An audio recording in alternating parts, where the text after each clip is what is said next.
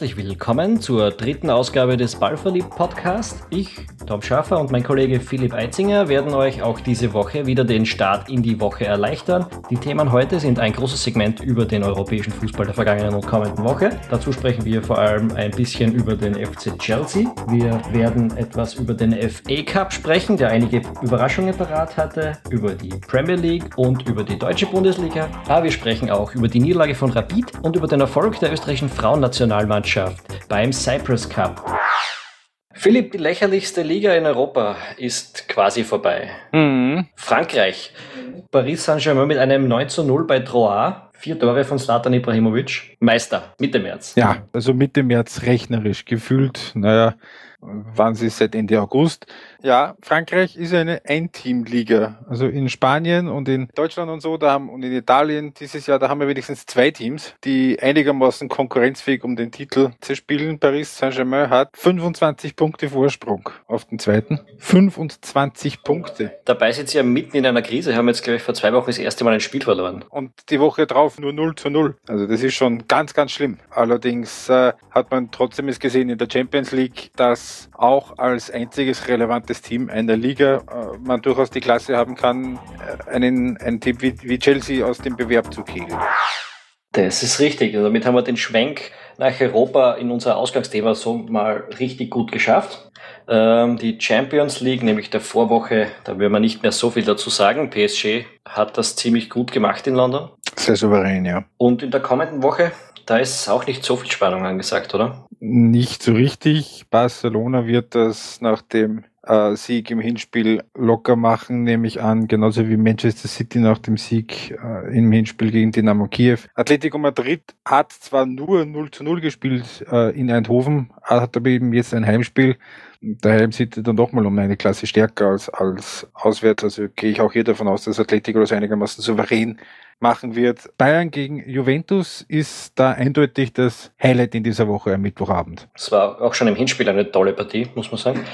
Äh, bin gespannt, ob die, das, ob die Turiner das ein zweites Mal hinbringen werden. Glaube ich persönlich nicht. Aus dem simplen Grund, weil erfahrungsgemäß die Guardiola Bayern auswärts in Champions League K.O.-Partien immer so ein bisschen wackelig waren und allerdings diesmal auswärts in Turin über eine Stunde lang sehr souverän und deutlich besser waren. Und auch hier gehe ich davon aus, dass Bayern gegen Juventus zwar cool klingt, aber ich glaube, dass die Bayern das einigermaßen souverän machen werden und nicht wirklich äh, eine Zitterei aufkommen wird für Alaba und Co. Gut, aber das haben wir auch vor dem Hinspiel schon gedacht, muss man dazu sagen. True. Da sind wir gespannt, was in München am Mittwoch steigen wird. Und damit haben wir die Champions League praktisch durchgesprochen. Da sieht man, wie brisant die momentan ist was stimmig ist mit dem, was wir letzte Woche gesagt haben, dass in dieser Runde die Europa League um einiges interessanter daherkommt. Das hat der letzte Donnerstag mit den Hinspielen auch durchaus bestätigt. So hat der, der Dortmund recht locker und recht souverän 3 zu 0 gegen Tottenham gewonnen. Recht locker und souverän ist, ist, ist gut gesagt. Das war eine ziemliche Machtdemonstration von Dortmund. Beziehungsweise war es auch ein Haufen Lehrgeld für Tottenham. Ich meine, die haben doch eine, eine junge Mannschaft, die die europäische Ebene auf dem höchsten Niveau nicht gewohnt sind. Also ich glaube, dass das für Tottenham eine relativ wertvolle Erfahrung sein wird im Hinblick auf die Champions League nächstes Jahr. Das mag durchaus möglich sein. Vor allem werden auch in der Champions League nächstes Jahr nur sehr, sehr wenige Mannschaften so stark sein wie Dortmund jetzt. Aber damit ist das Rückspiel leider nicht mehr besonders spannend. Da müssen wir uns darauf einstellen. Nein. Wo ist es eigentlich noch spannend? Wirklich spannend vielleicht nicht, aber sehr brisant ist auf jeden Fall das Rückspiel äh, im Old Trafford von Manchester United gegen Liverpool. Hat Liverpool das Hinspiel 2 zu 0 gewonnen. Auch das recht verdient. 2 zu 0 ist grundsätzlich nicht so schlecht. Allerdings darf man nicht davon ausgehen, dass Liverpool, das hat die, die Vergangenheit unter Klopp gezeigt, die können sehr, sehr gut, gut spielen. Sie können aber auch ziemliche Schwankungen dabei haben. Wie sieht der Liverpool-Fan das? das? ist absolut korrekt, aber in den letzten Wochen also sind sie doch ziemlich stabil gewesen. Ich glaube jetzt äh, drei oder vier Ligasiege in Folge, dann die wirklich gute Leistung gegen Man United äh, im Hinspiel. Das war also äh, eigentlich auch zu niedrig, das Ergebnis. Ich bin durchaus immer noch der Meinung, dass Liverpool oft einmal einen schlechten Tag haben kann. Die Mannschaft ist nicht immer so stabil, aber ob Man United einen sehr guten haben kann momentan, das ist die große Frage. Eng ist es auch noch bei Sevilla gegen Basel. Da ist das Hinspiel 0 zu 0 ausgegangen. Hat unser Marc Janko gespielt. Ja, und er hat auch jetzt am Wochenende gespielt, im Heimspiel gegen St. Gallen. Seine Sperre ist abgelaufen, hat sich gleich mal wieder eingefügt mit drei Treffern zum 4 zu 2 Sieg. Sprich, Basel ist durchaus gut drauf und auch in der Lage, Sevilla auswärts Paroli zu bieten, Tom. Ja, das ist eine gute Frage. Ich kann da ehrlich gesagt über Sevilla in den letzten Wochen gar nichts sagen. Ich habe die nie gesehen. Aber was man weiß, ist, dass sie am Sonntag in der Primera Division einen signifikanten Schritt gemacht haben Richtung Champions League Rennen zumindest, da nochmal mitzuspielen, denn die sind jetzt nur mehr fünf Punkte hinter Villarreal, nachdem sie die 4 zu 2 geschlagen haben. Man kann also davon ausgehen, dass die in Form sind und Basel immer noch Außenseiter ist. Basel im Hinspiel übrigens mit einer, wie damals gegen äh, Salzburg auch vor ein paar Jahren, mit einer eher unüblichen, mit einer komischen Formation, mit einem 3-4-1-2, sind von ihrem regulären System abgegangen. Hat nicht so schlecht funktioniert, was man so mitbekommen hat. Wissen, Leverkusen ist auch weg, oder? Leverkusen ist weg, ja. Also da müsste Villarreal schon einiger einigermaßen komplett in sich zusammenklappen, damit Leverkusen da noch eine Chance hat, das umzudrehen. Gut, dann gehen wir ins Wochenende in die internationalen Ligen. Starten werden wir mit dem FA Cup, der am Wochenende einiges zu bieten gehabt hat. So hat Arsenal im Viertelfinale gegen Watford zu Hause verloren. Und äh, Sebastian Brödel hat dabei durchgespielt bei Watford. Manchester United hat sich ins Wiederholungsspiel gegen West Ham gerettet mit einem Tor von Martial, kurz vor Schluss zum 1 zu 1. Und der FC Chelsea 0 zu 2 bei Everton. Damit ist jetzt auch die allerletzte Hoffnung auf einen Titel weg. Mit einiger Wahrscheinlichkeit auch die letzte realistische Hoffnung auf einen Europacup-Platz. Tom, was heißt das für Chelsea, auch im Hinblick auf die nächste Saison? Ja, das ist eine relativ gute Frage und die ist schwer zu beantworten, weil es schon sehr lange nicht mehr passiert ist, dass äh, Chelsea nicht im Europapokal vertreten ist. Wann war's? Wirklich nicht mehr dabei, 1995, 96, nach einem elften Platz unter Glenn Hoddle. Glenn Hoddle. Glenn Hoddle. Schön. In Österreich, weiß nicht, ob der noch jedem was sagt hier. Der war 1998 WM-Teamchef von England. Äh, England ist damals im Achtelfinale ausgeschieden gegen Argentinien. Glenn Hoddle gilt als ausnehmend spröder Trainer, der auch als Teamchef von England nie den ganz großen Rückhalt gehabt hat. Jedenfalls Chelsea seit damals äh, immer irgendwie dabei. Das sei es jetzt 96, 97, da hat man sich über den Cupsiegerbewerb reingerettet. Hat diesen dann auch gewonnen, den Europacup 98. Und 2001, 2, eine interessante kleine Anekdote, ebenfalls nur Sechster. Und damit hat man zwar eine Europapokalsaison gehabt im nächsten Jahr, allerdings ist man in der ersten Runde sofort gegen Viking Stavanger rausgeknallt und Trainer war damals niemand geringerer als Claudio Ranieri. So oder so, diesmal ist Chelsea wahrscheinlich, äh, ja, ich glaube auch die Europa League ist jetzt wirklich schon langsam schwierig äh, einzuholen. Dass man nicht in die Europa League gekommen ist, ich glaube, das wird man ganz gut verkraften. Ich meine, das bringt, wenn man nicht sofort rausfliegt, wie damals, äh, bringt das heutzutage für einen englischen Club, der einigermaßen weit kommt, wahrscheinlich 20 bis, was weiß ich, 40 Millionen, wenn überhaupt. Das ist im Budget von Chelsea, das doch einen Umsatz von 420 Millionen gemacht hat letztes Jahr. Jetzt nicht das ganz große Thema. Was heißt das jetzt für den Trainerposten? Und für die Trainersuche, wie weit ist Chelsea da? Das ist äh, wahrscheinlich glücklich für Chelsea, dass man jetzt am Wochenende gehört hat, dass äh, am Montag und damit wahrscheinlich am Tag des, unseres Podcasts äh, Antonio Conte vorgestellt werden dürfte als Trainer ab der nächsten Saison. Weil ich bin mir relativ sicher, dass auch die Trainersuche ohne, komplett ohne europäischen Bewerb schwierig geworden wäre. Das heißt, Conte kommt direkt nach der Europameisterschaft, wo er die italienische Ma Mannschaft betreut. Das ist, hat ja schon bei Louis van Gaal und Man United super funktioniert. Ne? Der Großartig, ja. Bei der WM damals äh, die Niederlande noch betreut hat und dann im Herbst später zur Mannschaft gestoßen ist. Mhm. Und dann das Genie geworden ist, dass die Maria verkauft und was den Schweinsteiger geholt hat. Aber Louis van Gaal sagt ja, er ist on track für seinen Dreijahresplan, also vielleicht überrascht er uns da noch gewaltig. Einen schönen weiteren prominenten Trainer gibt es jetzt auch wieder bei Newcastle United.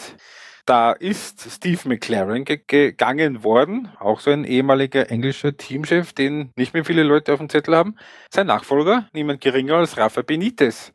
Tom, heißt das, Newcastle wird sich jetzt doch noch retten oder wird das eine der größeren Niederlagen für die Trainerkarriere von Rafa Benitez? Ich habe mir jetzt einmal die, die Spiele der Restsaison durchsimuliert und einmal die Ergebnisse eingegeben, von denen ich ausgehe. Und jetzt, ich muss sagen, auch ohne Rafa Benitez glaube ich, dass Newcastle sich gerettet hätte und zwar vielleicht am Ende noch relativ sicher.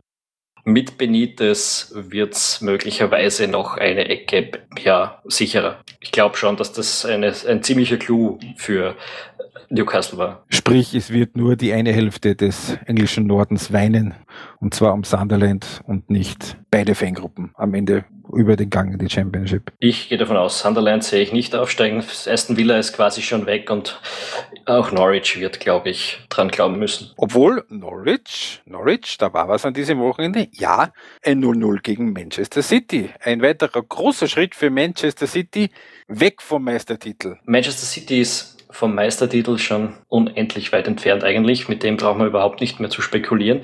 Äh, was in dem Fall schon ein bisschen brisanter ist, die sind jetzt nur mehr zwei Punkte vor West Ham, nur mehr vier vor Man United und auch nur vier Verlustpunkte vor Liverpool. Und dann ist da auch noch, naja, Southampton kann man vergessen, glaube ich. Aber City, wenn die so weitermachen, die werden eher noch den Champions League Platz riskieren, als mit dem Meistertitel was zu tun zu haben. Das wäre mal was ganz was Schönes. West Ham mit Slaven Bilic dann vielleicht in der Champions League Qualifikation. Wäre mal was Neues und auf das hätten wir vor der Saison wetten müssen, da wäre ein kleines Vermögen drin gewesen. Ja, aber die ganze, also die ganze Reihenfolge der Liga, wer die ersten drei getippt hätte, ja. Also, also derjenige, der vor der Saison auf Leicester, vor Tottenham, Arsenal und West Ham getippt hat, den Menschen würde ich gern mal kennenlernen. Den müssen wir uns eine Reportagereise finanzieren lassen über Kickstarter, weil den Menschen gibt's. Äh, in England hat ein Fan von Leicester 50 äh, Pfund auf einen Meistertitel von Leicester getippt und der hat jetzt, bevor es ab, also bevor es fertig ist, hat er äh, sich auszahlen lassen. 70.000 Pfund war das wert.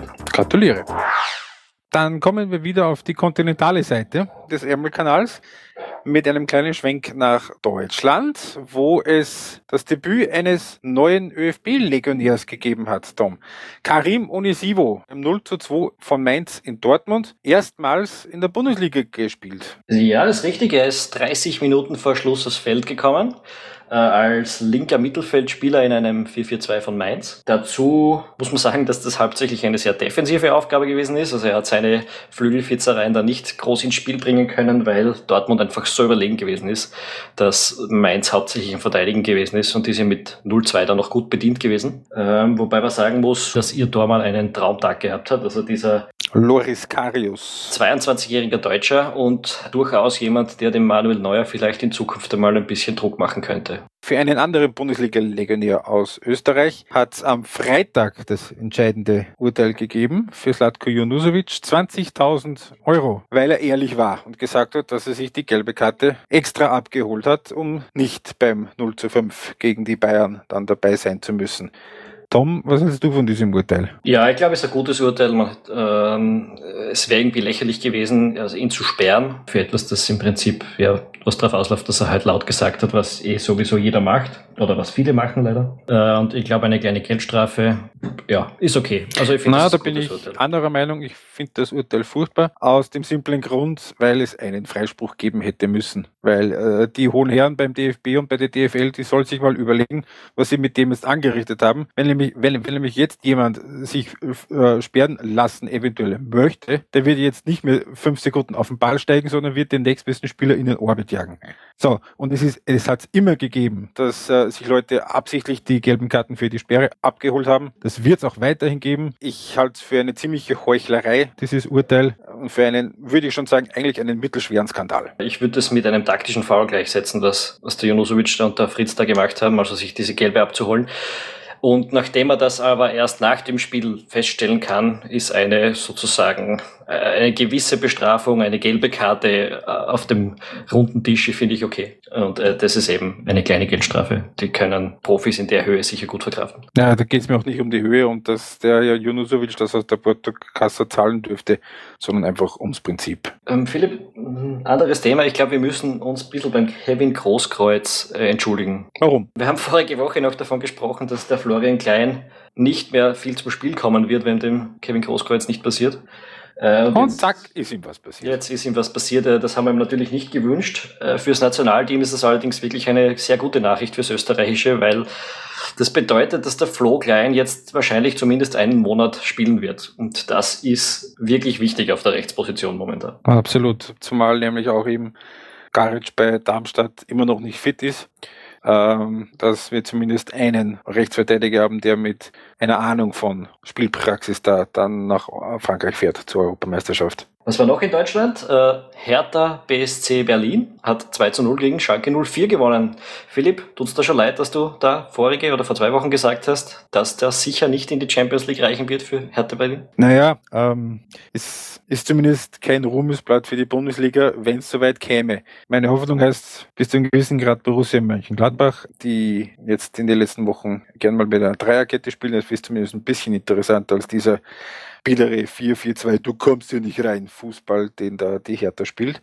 Allerdings auf der anderen Seite, der Erfolg gibt ihnen bis zu einem gewissen Grad recht. Also das war ein großer Schritt in Richtung Champions League, zumindest äh, für die Top 4. Mal schauen, ob die das fertig bringen. Also wir, wir haben noch acht Runden, sind vier Punkte Vorsprung auf Schalke jetzt. Und Schalke wird vermutlich nicht mehr viel besser werden über die restliche Saison. Allerdings werden das die meisten anderen sehr wahrscheinlich auch nicht. Also dieses Rennen zwischen Platz 3 und 8, das wird in Deutschland noch äußerst unterhaltsam bis zum Saisonende. Da wird sich sehr viel erst in den allerletzten Runden entscheiden. Und so richtig überzeugend spielt da eigentlich kaum jemand. Niemand. Also nee, Her Hertha Hertha und Mainz sind da fast noch die positiven Ausnahmen, weil sie einfach kleinere Clubs sind. Ja, und sie sind noch ziemlich die stabilsten. Jetzt hat Wolfsburg hat es wieder verloren in Hoffenheim. Eben wie vorhin besprochen, Leverkusen hat nicht übertrieben überzeugt gegen den HSV. Also Schalke eine ganz schlechte Partie abgeliefert. Das ist, das, das hat so ein bisschen den Oku von Schneckenrennen. Aber wenn am, äh, wenn am Ende der am wenigsten schlechte Dritte wird, ist er ja trotzdem Dritter. Schneckenrennen, das haben wir auch in Österreich. Jo. Salzburg beginnt das Wochenende mit einem glorreichen 1 zu 1 gegen den WAC. Da glaubt man schon, äh, das ist jetzt für Rapid einmal eine Steilvorlage. Und was passiert dann? 0 zu 4 gegen die Admira zu Hause. Gratuliere. Gratuliere. Gratuliere ähm, vor allem in erster Linie mal der Admira, äh, dass sie die eigentlich seit vielen Monaten und Jahren bekannten Schwächen bei, bei Rapid schonungslos einmal mehr aufgedeckt haben. Dieses gigantische Loch zwischen Mittelfeld und, äh, und Abwehrkette, in das sie genüsslich reingekontert haben, ein ums andere Mal. Also das war eine der, der naivsten Vor Vorstellungen und, und in Wahrheit vertrottelsten Vorstellungen, die man von einem österreichischen Titelkandidaten in längerer Zeit gesehen hat. Und das mag durchaus auch was heißen. Auch sehr schön ähm, nach dem Match Soran Barisic, der Trainer, der hat ja im August noch gesagt, die Burschen, die wissen gar nicht, wie gut sie sind. Nach dem Admira-Spiel hat er gesagt, Zitat, es ist wichtig, dass wir uns von Titelträumen verabschieden. Wir sind nicht so gut, wie uns andere gesehen haben. Ja, das ist die ganz feine Klinge. Also ja, vor allem nachdem Rapid jetzt neun Spiele vor Schluss sagen schreibe, einen Punkt liegt hinter dem Tabellenführer. Besonders schön finde ich im Übrigen, dass es, es heißt ja immer, Rapid verliert gegen die Kleinen zu, zu viele Punkte. Tatsache ist, in dieser Saison hat Rapid gegen die Abstiegskandidaten, gegen die vier da hinten, gegen Ried, WRC, Altach und Grödig, fünf Punkte mehr geholt sogar als Salzburg. Äh, Im Gegenteil, Rapid verliert die, die Spiele gegen die halbwegs Patenten.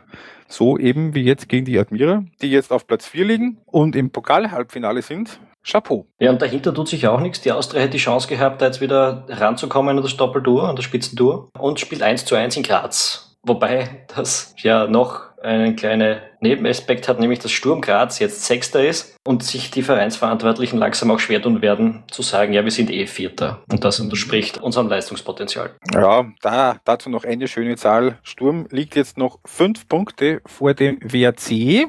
Genau dem WRC, der vor einem Monat noch stockletzter war. Das sind die Ansprüche von Sturm Graz.